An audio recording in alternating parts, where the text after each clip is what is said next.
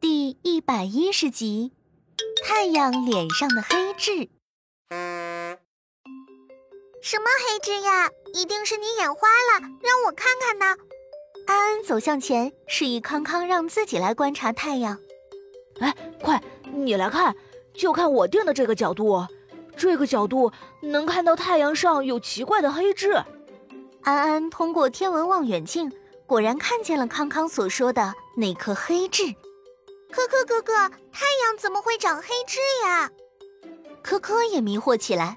太阳不都是红彤彤的吗？确实奇怪呢。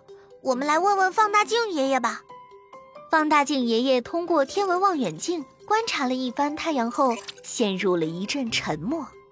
放大镜爷爷，这黑痣到底是什么呀？难得见到放大镜爷爷一言不发的样子，这不会是个未解之谜吧？哎，未解之谜倒不是。只不过按照黑痣出现的时间来推算，他们不应该在此时出现呀。哎，这么说，放大镜爷爷，您知道这颗黑痣是什么了？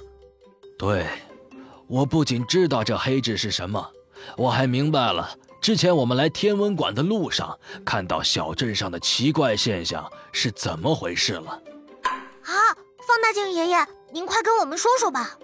我们此刻看到的太阳脸上的小黑痣叫做太阳黑子，它是在太阳的光球层上发生的一种太阳活动。太阳黑子是磁场聚集的地方，黑子是太阳表面可以看到的最突出的现象。太阳黑子并不黑，只是因为它的温度比光球低，才在明亮的光球背景衬托下显得黑。太阳上的黑子竟然还会温度低？对呀，安安，导致黑子温度低的直接原因，是因为它自身具有强磁场，强磁场能够抑制太阳内部能量通过对流的方式向外传递，所以当强磁场浮现到太阳表面时，该区域背景温度缓慢下降，使该区域以暗点形式出现，便产生了黑子。这黑子是很少单独活动的，通常成群出现。当太阳上大群黑子出现的时候，就会出现磁暴现象，而这也就是小镇发生异常现象的原因。它们呀，会让平时很善于识别方向的信鸽迷路，会让无线电通讯受到严重阻碍，也还会使指南针乱抖动，不能正确的指示方向。这些反常现象也会对飞机、轮船和人造卫星的安全航行，还有电视传真等等方面造成严重影响。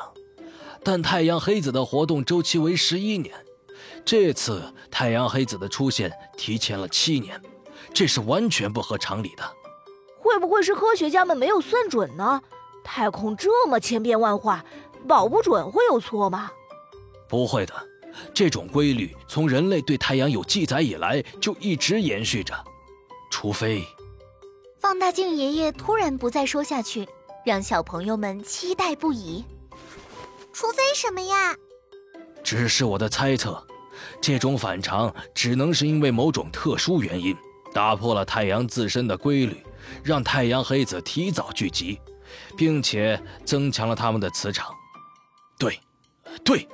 放大镜爷爷一边说着，一边好似理清了头绪般激动起来。我们要回去跟普拉会合。如果我的猜想是正确的，那月球现在面临的危险极有可能是太阳异变造成的。原本在正常轨迹飞行的陨石受到异变影响，纷纷脱离轨迹。恰好月球处在太阳和地球的中心，这也让陨石首选冲击的就是月球。我们不能放任下去。如果太阳异变得不到解决，月球受到重创不说，恐怕整个地球也都有危险。